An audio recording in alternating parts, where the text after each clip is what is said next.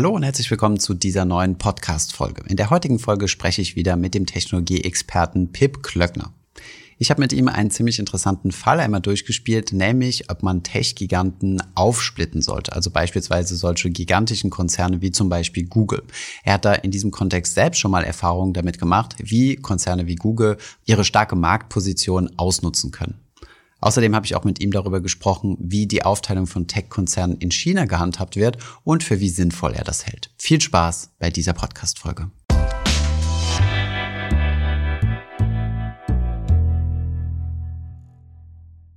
Wir haben noch eine andere große Thematik, wo du dich äh, auch gut drin auskennst. Ähm, Gerade wenn wir von Technologiewerten sprechen, gibt es ja so die, die ganz großen, in Anführungszeichen, also nicht in Anführungszeichen, sondern die wirklich ganz großen, äh, Google, Amazon, Facebook, für was steht das andere A?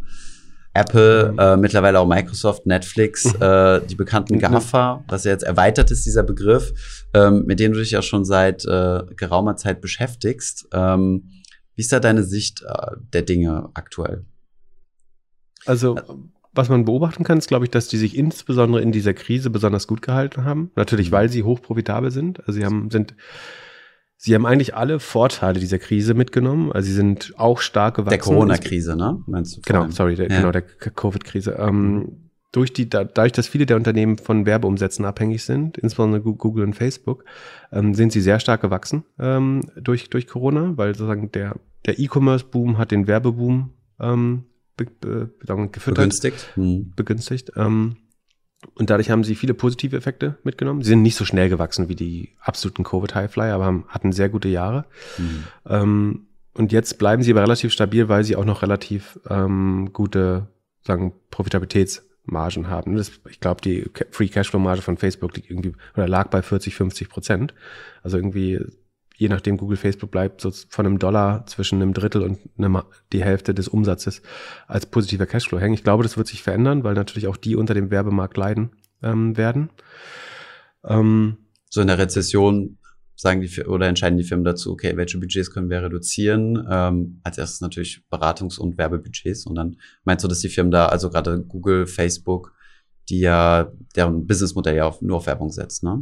Genau, es gibt zwei Effekte. Also vollkommen richtig, in der Rezession gibt es Sparzwang bei Unternehmen in der Regel. Schwer ist es, an Personal zu sparen äh, und, äh, ähm, und langläufigen Kapital. Also das will man nicht abbauen, weil es dann schwer macht, sowohl Kapital als auch sagen, langfristige Assets will man nicht abbauen, weil es dann schwer macht, die Wirtschaft wieder hochzufahren oder sagen, das mhm. Business auch wieder hochzufahren. Deswegen spart man an den flexibelsten Kosten und das ist, wie du richtig sagst, äh, Beratung und Werbung. Ähm, das, deswegen trifft eine Rezession oder jegliche Krise die Werbewirtschaft immer zuerst und am stärksten. Um, und das andere ist natürlich, dass dadurch, dass sich jetzt nach Corona auch so ein bisschen das Konsumentenverhalten ändert. Ne? Also mhm. wir haben ganz neue Werte für die Kundenakquisekosten, für den Lifetime Value. Also wie viel ist ein Kunde einfach über die Zeit wert? Ja. Ähm, bei einem Netflix hast du bestimmt damit gerechnet, dass jeder irgendwie die nächsten zehn Jahre fix sein Geld bezahlt und sogar noch mehr über den Preis erhöhen. Und jetzt kündigen aber das erste Mal Leute. So, und jeder muss jetzt eigentlich sein intern, internes Wachstumsmodell so ein bisschen anpassen, auch in den Unternehmen. Und das beeinflusst dann auch, wie viel Geld man in Werbung ausgeben kann, weil da kann man in der Regel so ungefähr ein Drittel des Customer Lifetime Values ist man bereit auszugeben. Mhm. Und wenn jetzt ein Mode-Retailer oder ein Subscription Service oder irgendein anderes Business ähm, anpassen muss, wie viel sie glauben, ein Kunde in Zukunft ausgibt bei ihnen, dann müssen sie auch die Werbeausgaben dementsprechend ähm, anpassen.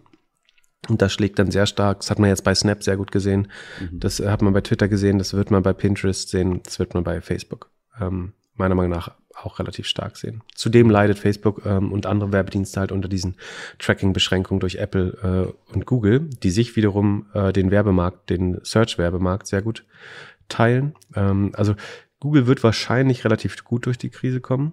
Die sollten auch einen negativen Impact aus dem Werbemarkt spüren, aber Suchwerbung ist tatsächlich das Letzte, was man, ähm, was man einschränkt. So, ja. äh, das mhm. YouTube-Ergebnis, das hängt eher sozusagen von davon ab, wie viel überflüssiges Werbegeld ist da oder sagen, wie mhm. viel frei verfügbares Werbegeld äh, da ist. Also ein, ein eher experimentelles Budget.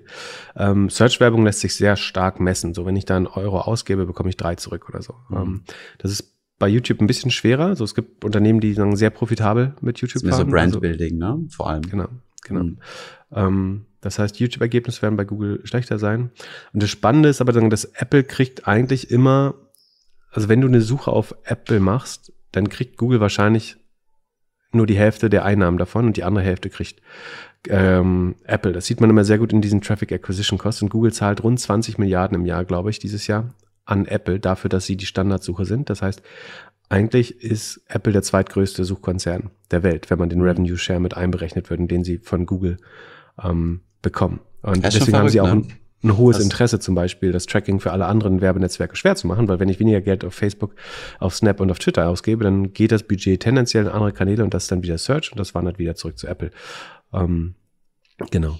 Ja, Apple hält an so vielen Stellen die Hand wo man sich gar nicht bewusst ist. Ne? Also auch zum Beispiel, ähm, die, die kassieren ja auch einen ganz äh, erheblichen Teil bei ähm, Spotify mit ab, ne? wenn ich mich da nicht irre. Mhm. 30 Prozent im ersten Jahr und 15 in allen weiteren Jahren.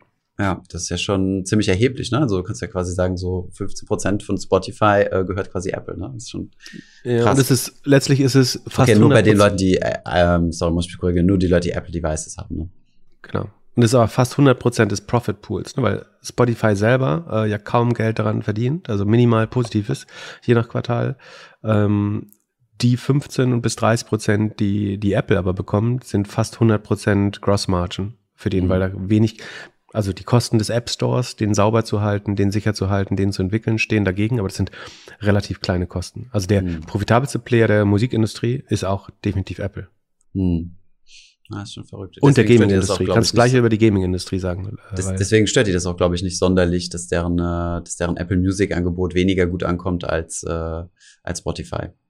Da, da müssen wir mal raufschauen, wo die Gross Margin höher ist. Also wahrscheinlich, also die Gross Margin prozentual mhm. ist auf jeden Fall bei, also eigentlich müsste Apple die Leute fast zu, zu Spotify schicken, ähm, weil mhm. sie daran mehr Geld verdienen. Zumindest relativ gesehen als Marge, weil da haben sie halt viel weniger weil Kosten. Weil sie keine Kosten haben, ja. Mhm. Genau. Das ist eigentlich das bessere Geschäftsmodell, äh, mhm. als selber Apple Music zu machen.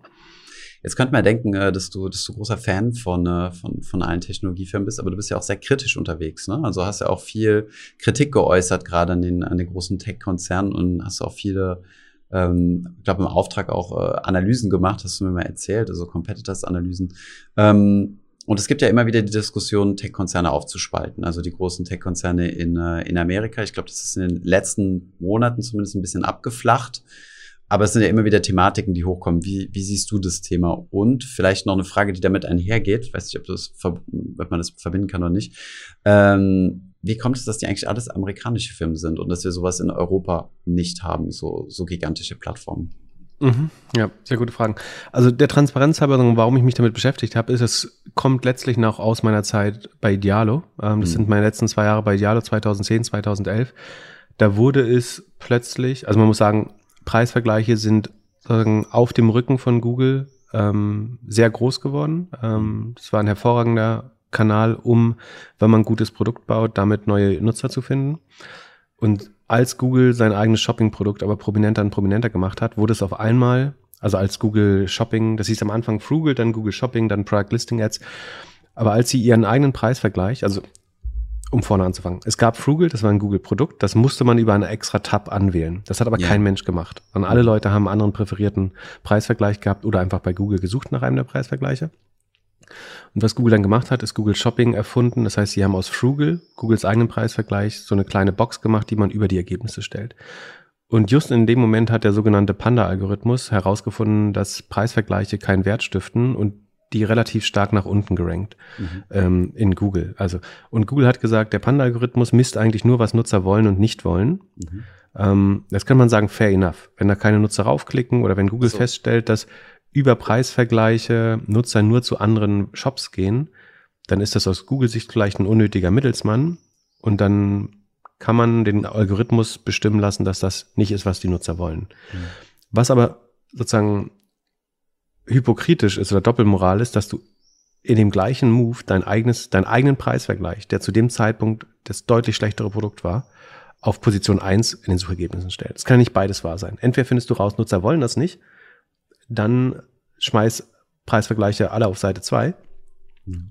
Ähm, aber dann pack nicht deinen eigenen Preisvergleich auf die Nummer 1, obwohl du gerade allen erklärt hast, dass äh, Nutzer den nicht sehen wollen. Ähm, und Zu Und das war ein wettbewerbsrechtliches Thema, mit dem du dich dann beschäftigt hast. Also also zu der Zeit haben dann viele Preisvergleiche in äh, Brüssel, also bei der EU Wettbewerbs, äh, es sind keine Klagen, sondern Beschwerden, also Wettbewerbsbeschwerden bei der EU-Kommission eingelegt, mhm. dass das ein Missbrauch, missbräuchliches Verhalten oder Missbrauch der Marktmacht war, weil Google in der horizontalen Suche, also sozusagen die Suche, wo jeder anfängt zu suchen, ähm, also vertikale Suchen sind sowas wie Flugsuche, Amazon, also Shoppingsuche, Reisesuche und vertikale Suche ist Du fängst an der Plattform, wo es alles gibt, anfangen zu suchen. Mhm. Und in dieser horizontalen Suche hat Google relativ unbestritten ein Monopol, weil irgendwo zwischen 95 und 98, je nachdem, welche Suchpartner man hinzurechnet und welche nicht, ähm, des Suchtraffics von Google äh, abgewickelt werden. Ähm, in den USA ist es ein bisschen niedriger, da ist Bing, also die Microsoft-Suchmaschine, noch ein bisschen größer, aber es ist eigentlich überall ein dominanter Player. Und wenn du so dominant bist, dann gehen da eigentlich äh, nach Wettbewerbsrecht gewisse Erfordernisse. Also du kannst da nicht mehr einfach irgendwelche Player rausschmeißen zum Beispiel, sondern du mhm.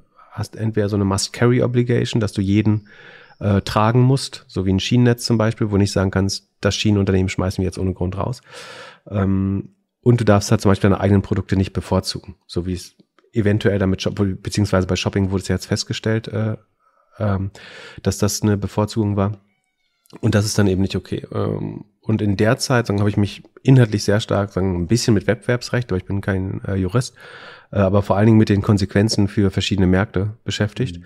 Und man sah dann ja, dass als nächstes die Reiseplattformen, also Trivago, Expedia, TripAdvisor, ähm, sich beschwert haben und auch, auch US-Unternehmen. Also es ist kein Europa-Deutschland-Technologiefeindlichkeitsthema. Mhm. Viele der Beschwerdeführer bei der EU waren US-amerikanische Unternehmen. TripAdvisor ist ein kanadisches Unternehmen, ähm, Expedia ist vollkommen klar ein US-Unternehmen und so weiter. Ähm, dann kam die, die Job-Plattform, die Ferienhaus-Plattform, die, die, die Local-Plattform. Ähm, das also, alles Angebote, die Google auch hat, ne? mit Google Flights oder Google genau. Jobs und so weiter. Genau. Also jeder, der im weitesten Sinne eine lokale oder eine, sorry, eine vertikale Suche, also einen Teilbereich der Suche abdeckt in seinem Produkt, hat eigentlich gesagt, ich fühle mich einseitig benachteiligt durch Google, die wiederum 100 Prozent des horizontalen Markt oder nah an 100 Prozent des ähm, des horizontalen Marktes dominieren und damit ein Gatekeeper sind. Und was man zum Beispiel auch sehr gut sehen konnte, dass es gibt so Firmen wie Nielsen oder Comscore, die auswerten, was gerade der beliebteste Preisvergleich ist. Oder du könntest auf SimilarWeb schauen oder so. Ja. Und da hast du gesehen, in dem Moment, wo Google sein eigenes Produkt auf einstellt, sind die über Nacht Marktführer. Also auf einmal geht jeder zweite Klick, der zu Preisvergleichen geht, der sich vorher auf zehn verschiedene Player aufgeteilt hat, geht auf einmal zu Google. Also die haben die Möglichkeit, über ihre Dominanz in der horizontalen Suche sich selbst zum immediate Marktführer innerhalb von sozusagen über Nacht zum Marktführer in einer Industrie zu machen. Mhm. Und das ist aus Wettbewerbssicht halt bedenklich, weil sozusagen da gibt's dieses Level Playing Field nicht. Also der, der du läufst sozusagen aufwärts äh, im Fußballspiel auf dem Rasen. Ähm, es gibt kaum Wege, da gut mit zu konkurrieren. Ähm, deswegen sind äh, die ersten Wettbewerbsbeschwerden da jetzt auch erfolgreich ähm, verlaufen eigentlich. Genau. Und wie, wie, wie äußert sich das dann? Also muss dann eine Strafe gezahlt werden, die müssen ihr Verhalten ändern, also die dürfen dann nicht mehr ihre eigene Suche auf, auf die Eins stellen. So, ich, ist ja schon irgendwie schwierig. Und würde eine Aufteilung von dem Konzern da was, äh, da was helfen? Ähm, ich hatte deine, was war deine zweite Frage nochmal vor der, bei der vorherigen? Da hattest du noch eine andere schlaue Frage gestellt. Äh, Europa, haben wir vergessen. Standort Europa, aber können wir gleich noch drauf zu sprechen. Also genau, können wir gleich mal. Ähm, also wie äußert sich das? Also zunächst muss man sagen, an diesem Tag, an dem Google sich zum, ähm, zum Marktführer macht, geht ein Großteil deiner, deines Gewinns verloren, wenn du ein Preisvergleich bist. Mhm. Ähm, also es geht ein signifikanter Teil deines Umsatzes verloren. Und da dir dein, dein Kostenblock genau der gleiche bleibt, Idealo beschäftigt weiter 500 Leute, die die Produktdaten pflegen und dafür sorgen, dass, dass du das beste Angebot findest. Die bleiben alle da, aber du hast auf einmal 20, 30 Prozent weniger Umsatz. So, das mhm. heißt, du bist entweder nur gerade noch so profitabel und sind einfach Guck mal, damals gab's günstiger, billiger, ähm, Preissuchmaschine, Geizhals, ähm, Chow.com, äh, Shopping.com. Es gab auf jeden Fall zehn oder Jopi gab's. Ähm, es gab locker zehn Preisvergleiche, die es heute nicht mehr gibt. Billiger gibt's noch, Check gibt's noch, Idealo gibt's noch ähm, und vielleicht noch zwei, drei andere. Also es hat eine gesamte Industrie sehr stark dezimiert, äh, nicht dezimiert, sondern halbiert äh, wahrscheinlich. Ähm, und die Konsequenz ist, sagen, wenn die EU dann urteilt, dass es ein Marktmachmissbrauch ist, ist zweierlei. Also einerseits versucht sie einen sogenannten Compliance-Mechanismus zu finden. Also wie kann Google das Produkt eigentlich ändern, so dass sie nicht mehr ihre Marktmacht missbrauchen? Da gab es eine Zwischenlösung, dass die Preisvergleiche und andere Agenturen dann ihre Werbung in die Shopping One Box reinbuchen durften. Mhm. Das ist insofern meiner Meinung nach ähm, nicht lösungs, äh, also ist lösungsdefizitär. Weil Google ja den Preis bestimmt, ne? Also wie viel diese Werbung ja, kostet. Und weil ich letztlich, so wie die Dynamiken sind im Internet, gibst du halt 100% deiner Marge ab an der mhm. Stelle. Das heißt, das ist nur eine Pseudodebatte, wo ich dann ähm, statt Google den Traffic zu geben, gebe ich Google das Geld, was der Traffic wert ist. Also es mhm. ändert an der Marktmacht äh, nichts, es wurde ja der, dieser Compliance-Mechanismus, ich bin mir nicht sicher, ob das schon abschließend beschlossen äh, ist, dass das unwirksam ist, aber das ist eigentlich die direkte Konsequenz aus den letzten Urteilen, mhm. dass das nicht so weitergehen kann. Das heißt, Google muss irgendwie mit einem mit einem Mechanismus äh, um die Ecke kommen, das Problem zu lösen. Da ist die Schwierigkeit, der muss konkret genug sein, um das, konkret, um das Problem zu lösen aber auch breit genug, damit man es nicht einfach umgehen kann. Also es ist sehr schwer, eine Formulierung zu finden, so dass Google kann natürlich einfach irgendwas ändern. Also sagen wir mal, wenn du ihnen verbietest, auf google.com dieses Ding zu benutzen, dann verwenden, verwandeln sie auf dem Handy google.com in eine App. Das hast du auf Android-Geräten ja teilweise schon. Da siehst du ja die Adresse gar nicht mehr, sondern du bist halt in der Google-App. Und dann findet es nicht mehr auf einer Google-Domain statt und auf einmal ist dein, dein Gesetz, was du eventuell erlassen hast, unwirksam. Das heißt, es ist unheimlich schwer, da ähm, einschlägige Formulierungen zu finden. Und das andere ist, sofern sagen, diese Marktmachtmissbräuchlichkeit festgestellt ist, ähm, entwickelt sich daraus eventuell ein privatwirtschaftlicher Claim. Also ich habe dann eventuell, das muss ein Gericht entscheiden, Anspruch auf Schadenersatz. Ähm, die Wahrscheinlichkeit, dass das sozusagen positiv befunden wird, ist relativ hoch, wenn das sozusagen auf, wenn der Marktmissbrauch schon festgestellt ist.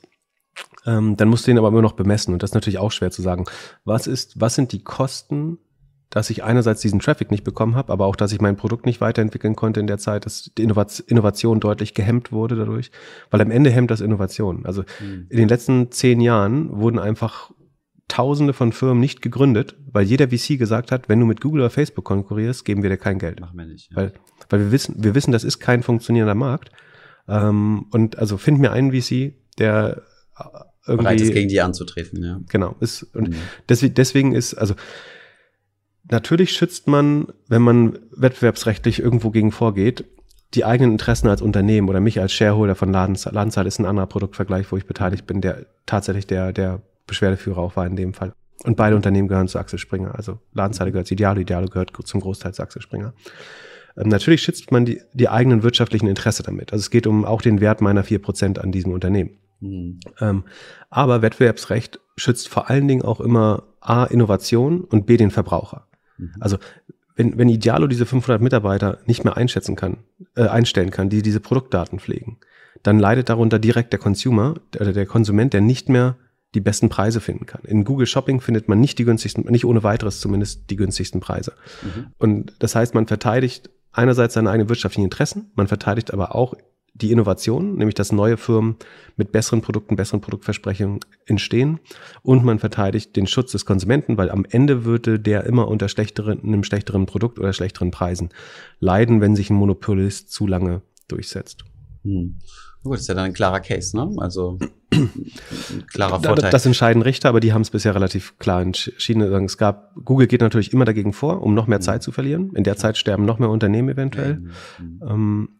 Aber du hattest genau. diese Problematik ja auch mit Microsoft äh, vor, vor zig Jahren gehabt. Aber ist da eine Aufteilung, wäre da eine Aufteilung sinnvoll, dass du zum Beispiel sagen würdest, okay, beispielsweise, was du gerade aufgeteilt hast zwischen vertikaler und horizontaler Suche, das splitten wir in zwei Firmen, die, ähm, die mit äh, marktüblichen Konditionen ähm, aufeinander äh, miteinander quasi handeln und äh, so ein Google äh, Preisvergleich müsste sich quasi genauso einbuchen auf die Google Werbeplätze oder musste genauso gut um, um die guten Suchergebnisse äh, äh, konkurrieren wie, äh, wie alle anderen.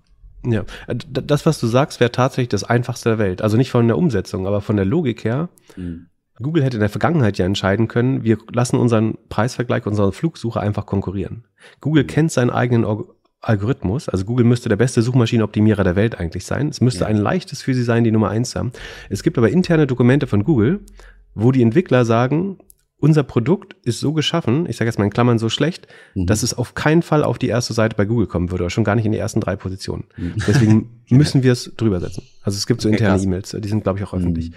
Und also nicht mal Google mit der vollen Kenntnis des eigenen Algorithmus ist in der Lage oder Und das ist auch, wo die Innovation nicht funktioniert, wenn du gar nicht den Anreiz hast, das beste Produkt zu bauen. Mhm. Ähm, das am besten bei, in der eigenen Suchmaschine rankt. Ähm, das zeigt halt, wo ein Monopol auch dann nicht funktioniert. Das heißt, ja, du müsstest eigentlich sagen, die Google Shopping Suche ist ein Unternehmen vielleicht, die Google Flugsuche ist ein Unternehmen, dann sollen die konkurrieren. Wenn die ein besseres Produkt bauen, wäre jetzt wahrscheinlich eine Ideale oder eine Ladenzeile. Wir, wir waren immer Ko Konkurrenz gewohnt. Es gab, meiner Meinung nach ist Preisvergleich die kompetitive, also in, in Suchmaschinenoptimierung, die kompetitivste ja. Industrie, die es gibt. Ja. Ähm, also ich bilde mir ein bisschen was darauf ein, dass das echt, sagen, du hast extrem, ich schätze jeden der Kollegen, die mit uns gegen uns gekämpft haben, sehr, weil das alles sehr, sehr gute SEOs waren, also Suchmaschinenoptimierer.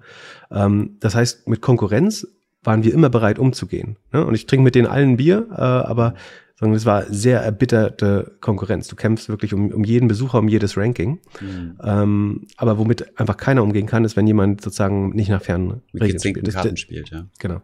Und deswegen, mhm. wenn, wenn Google sagt, sie bauen eine bessere Flugsuche und findet da mehr User, gern. Wenn sie bauen, sie bauen, wenn sie sagen, sie bauen einen besseren Preisvergleich, eine bessere Hotel, eine bessere Ferienwohnungssuche, be my guest.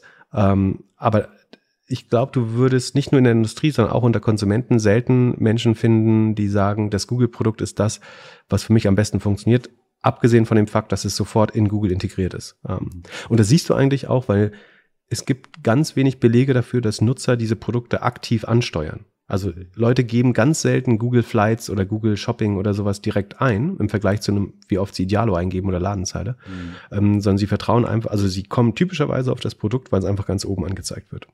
Hm. Okay. Und du meintest, es wäre die einfachste Lösung, das so aufzusplitten. Wo ist die Problematik dahinter? Also ist ja wahrscheinlich einfach politischer Diskurs oder Lobbying. Hm. Ja, also die, die Unternehmen sagen natürlich, das ist unheimlich schwer, das überhaupt auseinander zu klabüsern. Äh, Gerade Facebook zum Beispiel, ne, die das versuchen ja sogar noch enger zu verweben, um es auch schwerer zu machen. Mhm. Instagram, Facebook und WhatsApp. Sie sagen natürlich, wo ist die Berechtigung, in mein Produkt einzugreifen? Ähm, und was sie auch sagen, und das Argument sagen, zu einem gewissen Grad ist das auch immer fair, dass sie sich selber ja auch in Konkurrenz finden. Ne? Das Totschlagargument ist immer, wir konkurrieren ja mit China. So, das mhm. würde Facebook zum Beispiel immer sagen. Wenn ihr uns Handschellen anlegt und wir müssen gegen äh, irgendwie die, die Chinesen kämpfen, mhm. dann mhm. sind wir zu schwach. Und Was aus europäischer Sicht ja egal ist, weil das eine ist ein amerikanischer Konzern, das andere ist ein chinesischer. Genau. Und es ist unser Territory. Also wir sollten äh, entscheiden, was die Regeln hier sind. Mhm. Ähm, und das andere ist, dass sie natürlich sagen, wir konkurrieren auch mit anderen Unternehmen und sie versuchen den Markt immer so groß wie möglich zu machen. Also in Google würde sagen, in Shopping ist doch gar nicht mehr ideale unsere Konkurrenz, sondern es geht um Amazon. Ähm, und das, was wir sehen, ist, dass immer mehr Leute, und das stimmt auch, bei, bei einer Produktsuche direkt zu Amazon direkt gehen. Amazon gehen. Und dagegen müssen wir uns doch wehren dürfen, indem wir das beste Shopping-Produkt bauen. Mhm. Was sie aber nicht tun. Sie bauen ja nicht das, also sie bauen ja nicht das beste Shopping-Produkt, sondern sie, äh, in, sie sorgen nur dafür, also die, die Erfahrung wird für die Nutzer vielleicht einfacher durch. Äh. Äh, das stimmt. Ähm, ähm, aber wenn, wenn Google dann aber gleichzeitig in der horizontalen Suche schon noch so dominant ist, dass es alle klein, dass bei diesem Kampf alle kleineren mit draufgehen, finde ich es trotzdem kompliziert. Äh, ist, ist nicht ganz einfach. Ähm, so, also es gibt durchaus auch ähm, Aspekte, wo ich früher dachte ich zum Beispiel immer, Google ist einfach gierig und macht eine Industrie nach dem anderen platt. Yeah. Inzwischen glaube ich schon, dass sie Produkte gebaut haben, weil sie ihre Fälle haben wegschwimmen sehen. In Shopping, in Hotels. Du gehst halt nicht zu Google, um Hotels zu buchen, sondern du gehst zu Booking oder HRS oder Expedia oder zu deiner präferierten Hotelbrand. Mhm. Und ich glaube schon, dass Google das auch aus defensiven Aspekten äh, macht. Aber der Weg, wie sich durch, wie sie es durchsetzen, ähm, finde ich trotzdem äh, kompliziert. Also geht auf jeden Fall eine gesamte Industrie bei drauf, wenn man ihnen ihren Willen geben würde. Jetzt hast du eben schon mal China angesprochen. Ähm, die Chinesen machen das ja jetzt schon, ne? Also die haben ja verschiedene große Tech-Giganten ähm, zerteilt oder, oder aufgeteilt, was ja viel kritisch gesehen wird, so nach dem Motto, ja, hier wird zu stark in den Markt eingegriffen, das ist ein kommunistisches Land etc. Aber im Endeffekt gibt es auch Stimmen, die sagen, naja, im Endeffekt machen die genau das, was man auch in Amerika machen müsste, die größten Tech-Konzerne aufteilen, um genau äh, das zu verhindern, was du ja gesagt hast. Ne? Also ähm, zu verhindern, dass, dass, dass, dass Innovation zum Erliegen kommt, ähm, dass es äh, ja, dass keine neuen Firmen mehr gegründet werden, die, die gute Produkte bauen. Ja, also wo man bestimmt zu weit geht, ist, dass die Partei eben beschließt, wer jetzt ein IPO machen darf, äh, wer der CEO, dass sie überall ein Board Der zieht. CEO also, mal kurzzeitig verschwindet, solche Dinge. genau, genau, dass sie äh, im Aufsichtsrat oder Verwaltungsrat der Unternehmen immer jemand von der Partei sitzt und so weiter. Ich mhm. sagen, das ist natürlich was, was sagen, unseren Freiheitsversprechen komplett äh, konträr äh, gegenübersteht. Und sagen, man muss sowas auch mal beginnen, sagen, ich würde sagen, an jedem Tag der Woche sagen, ich möchte lieber in unserem System leben als in, in deren System. Ne? Und es gibt mhm. wenig wirklich Gutes an China.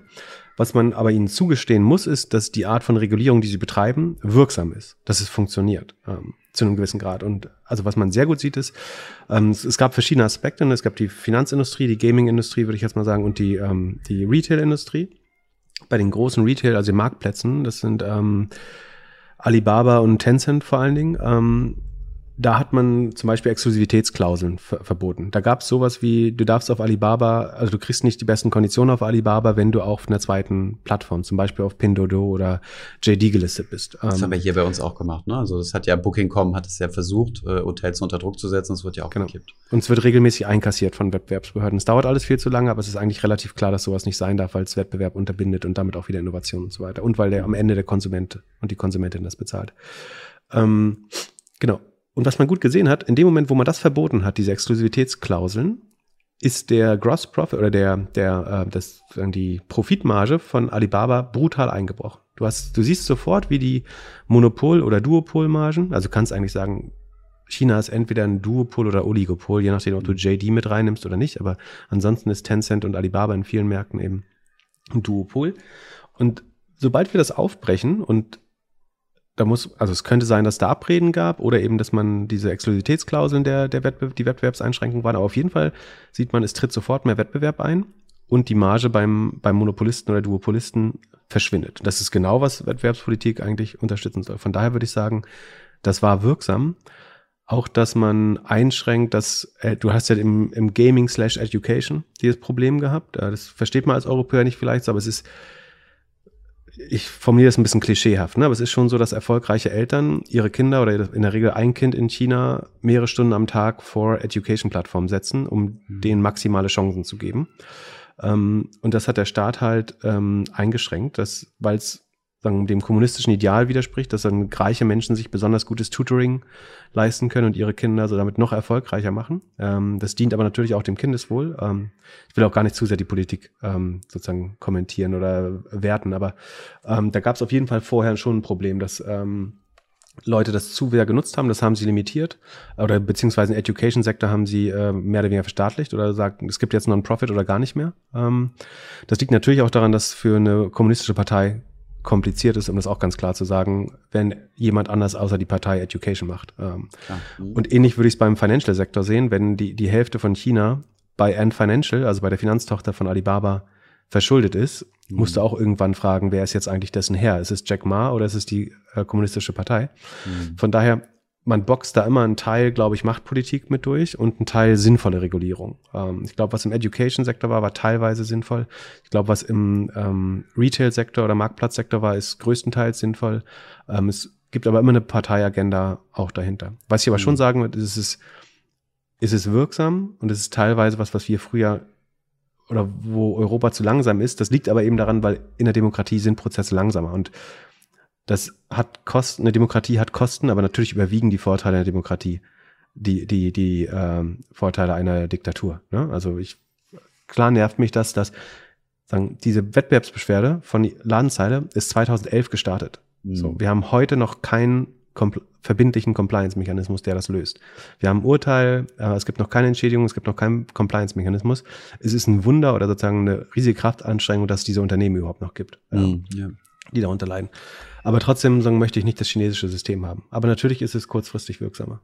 Ja, aber ich finde es auch gut, äh, da die positiven Aspekte hervorzuheben, weil es ist nicht immer alles schlecht, was aus China kommt oder so. Manchmal wird es hier so ein bisschen so dargestellt. Ne? Also es gibt natürlich, ähm, wie du gesagt hast, auch diese zwei Aspekte. Ne? Das eine ist das parteipolitische, das andere ist das politische System und so weiter. Auf der anderen Seite, denke ich, machen die sich aber auch viele Gedanken darüber, ähm, ähm, ja, wie, wie man das wie man die Gesamtwirtschaft oder sagen wir der Gesamtbevölkerung da was äh, zugutekommen lässt. Und, und was man ihnen anrechnen muss, ist, dass sie das, System, dass das Problem halt relativ schnell erkannt haben. Also es ist mhm. dort, glaube ich, viel später entstanden als bei uns. Also da geht es nicht um 2011, sondern das ist wirklich erst in den letzten fünf Jahren entstanden.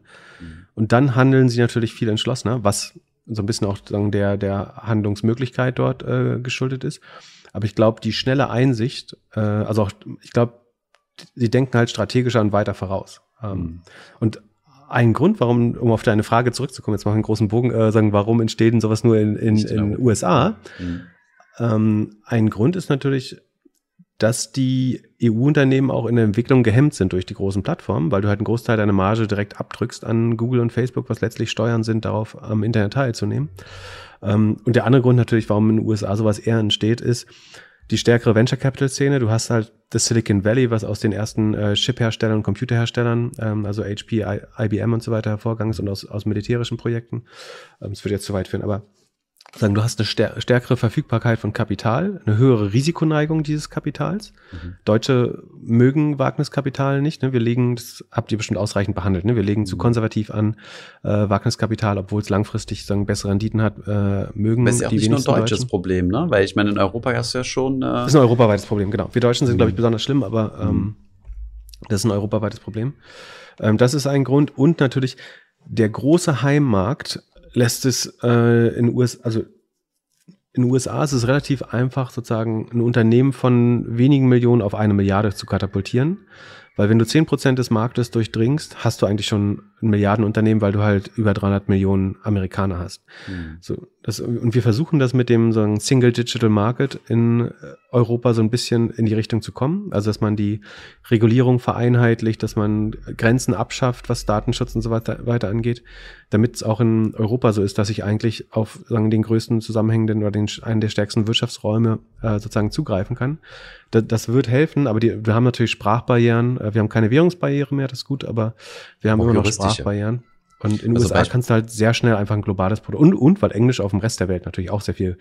Hm. Also du, eine, du kannst halt eine Messaging-App oder eine Gaming-App in Englisch machen und erreichst damit nicht nur diesen riesenstarken Domestic Market, also den Inlandsmarkt der USA und Nordamerika, ähm, sondern du kriegst halt in Australien, UK, äh, die Hälfte von Afrika und eigentlich den Rest der Welt, der größtenteils auch englischsprachig ist, noch mit äh, dazu. Und das macht es einfacher, ähm, die Unternehmen zu bekommen. Und der Markt ist halt auch einfach deregulierter. Ne? Du, es ist einfacher, von 0 auf 1 zu kommen, von 1 auf 10 und von 10 auf 100. Also alle Stufen ähm, sind ein bisschen einfacher. Teilweise hinten raus liegt es an weniger Regulierung, am Anfang liegt es an ähm, ja, weniger Bürokratie, in der Mitte liegt es an Verfügbarkeit von Venture Capital, ähm, aber in allen Phasen haben sie so ein paar Vorteile, wo wir uns aber eigentlich, ich würde jetzt mal mit der Ausnahme der Bürokratie sagen, eigentlich überall in die richtige Richtung schon auch bewegen.